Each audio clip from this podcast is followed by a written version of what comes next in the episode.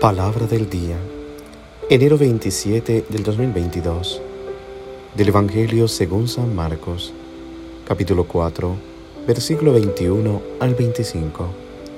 Escuchemos. En aquel tiempo, Jesús dijo a la multitud, ¿acaso se enciende una vela para meterla debajo de una olla o debajo de la cama? ¿No es para ponerla en el candelero?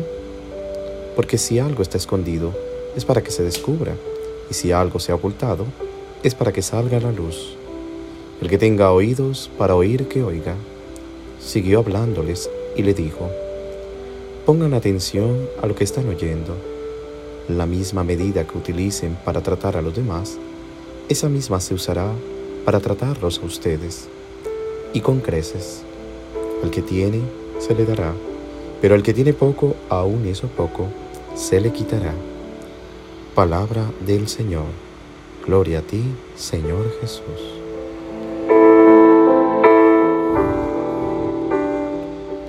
¿Qué tal mis queridos hermanos y hermanas?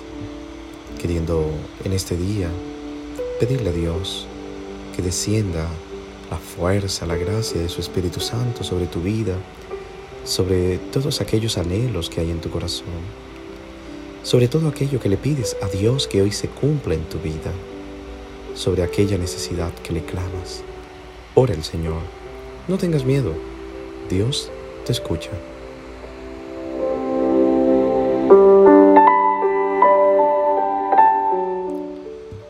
Dios tiene planes maravillosos para sus hijos y quiere comunicárselos a través de Jesús, su Hijo.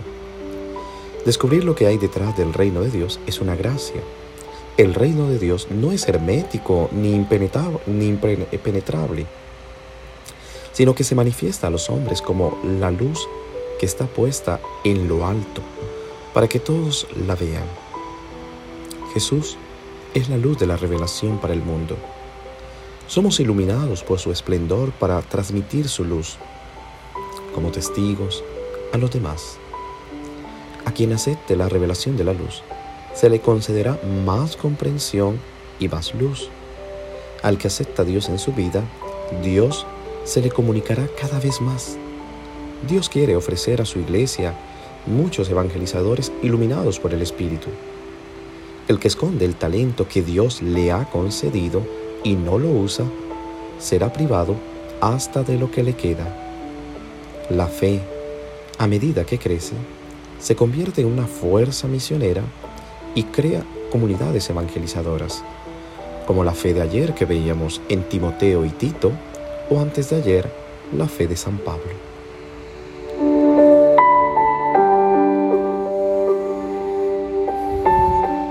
Hoy estamos invitados a hacer dos cosas.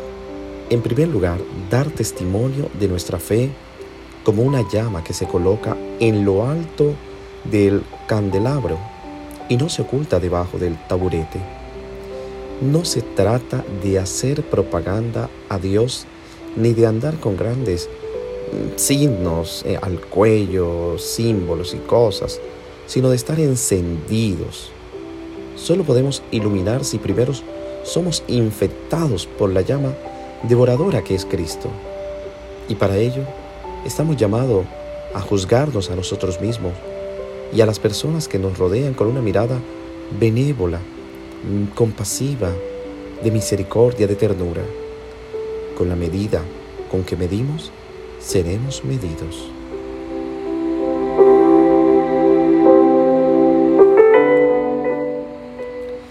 Y es un mal testimonio decir que somos cristianos y vivir duro, sin comprensión, con, con intolerancia y con ira.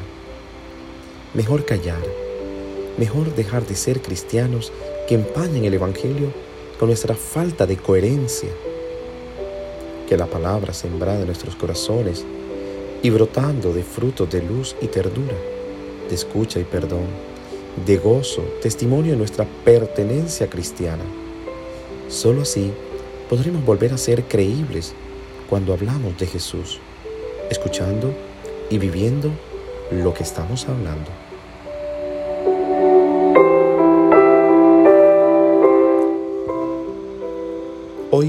Jesús llama al discernimiento en la escucha.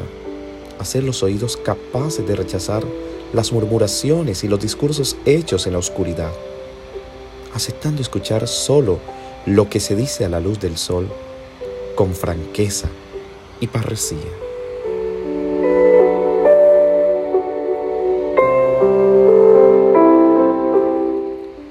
Jesús se dirige a los discípulos y a la multitud. Jesús se dirige a nosotros.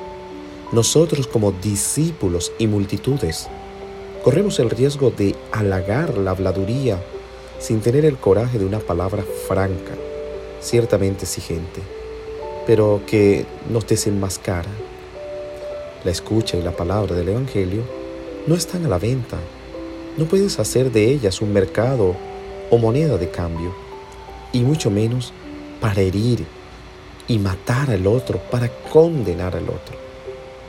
La escucha y la palabra evangélica tienen un alto precio y esfuerzo. Si no lo entendemos, hasta lo poco que teníamos nos será quitado. Creíamos, medir a los demás que teníamos la verdad, pero Jesús nos recuerda que todos nos será quitado y nos encontraremos sin cualquier cosa, con una vida sin sentido y vivida en vano.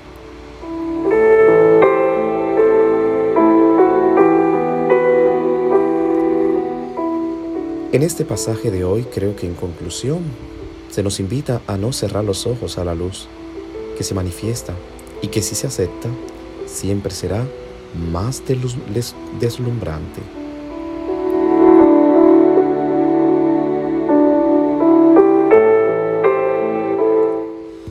Mis queridos hermanos y hermanas, pidámosle al Señor hoy que nos enseñe a ser luz para el mundo como Él es la luz que brilla en lo alto.